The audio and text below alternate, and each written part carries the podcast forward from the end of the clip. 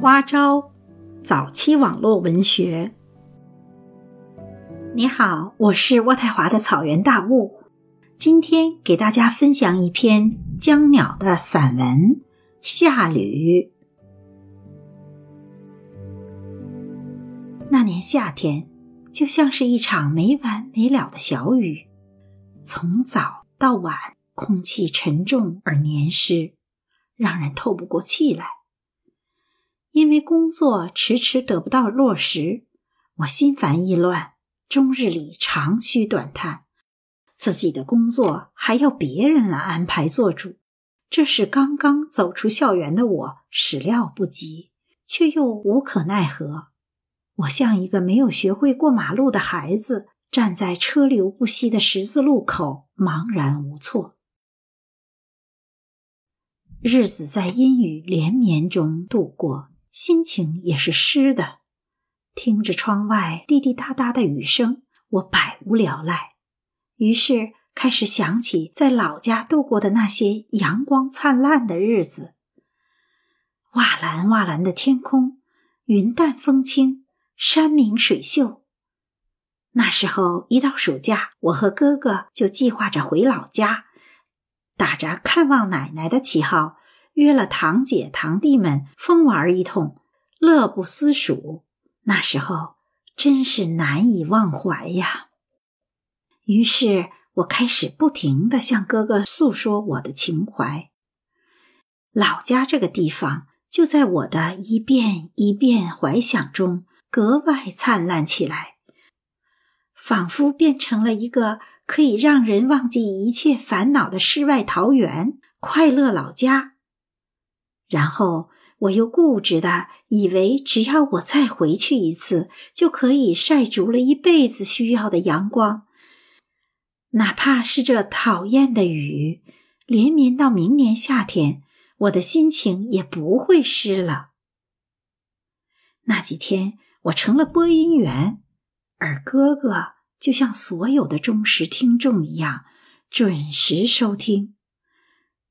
虽然多数时他并不发言，但我也知足了。其实我并没有奢望真的成行，因为我没有钱，而且更羞于向父母要钱。有一天天难得的晴了，我从外面散心回来，发现哥哥竟提前下班了，不知什么事让他那么急。把鞋脱在门厅里，东一只西一只，真没办法。我只好把它捡起来摆在鞋架上去，然后进屋一推门，我愣住了。不是因为哥哥翘着二郎腿得意地坐在沙发里，也不是因为他双手抱在胸前笑眯眯地望着我，而是地板上。地板上，从门口开始摆了一溜的钱，十元一张，一步一张，小径一样蜿蜒着直通向窗口。我愣在那里，直到听见哥哥说：“你把鞋脱了，踩在钱上，往前走，这就是你通往老家的路了。”他的声音丢在了山谷里。一遍一遍的回荡在我的耳边，这就是我通往老家的路。我屏了一口气，试着踩了上去。久违了的夕阳从窗口斜斜射进来，红红的洒了一地，洒到了每一张钱上，像一片片的枫叶。我慢慢的、慢慢的往前走。身体好像渐渐的失去了重量，每一步都又轻又柔，一种要漂浮的感觉，使我的心不断的向上升，向上升。走到窗口时，我看见了一轮大大的夕阳，它带着最后的一层耀眼的光芒，直照到了我的眼中，射进了我的心里。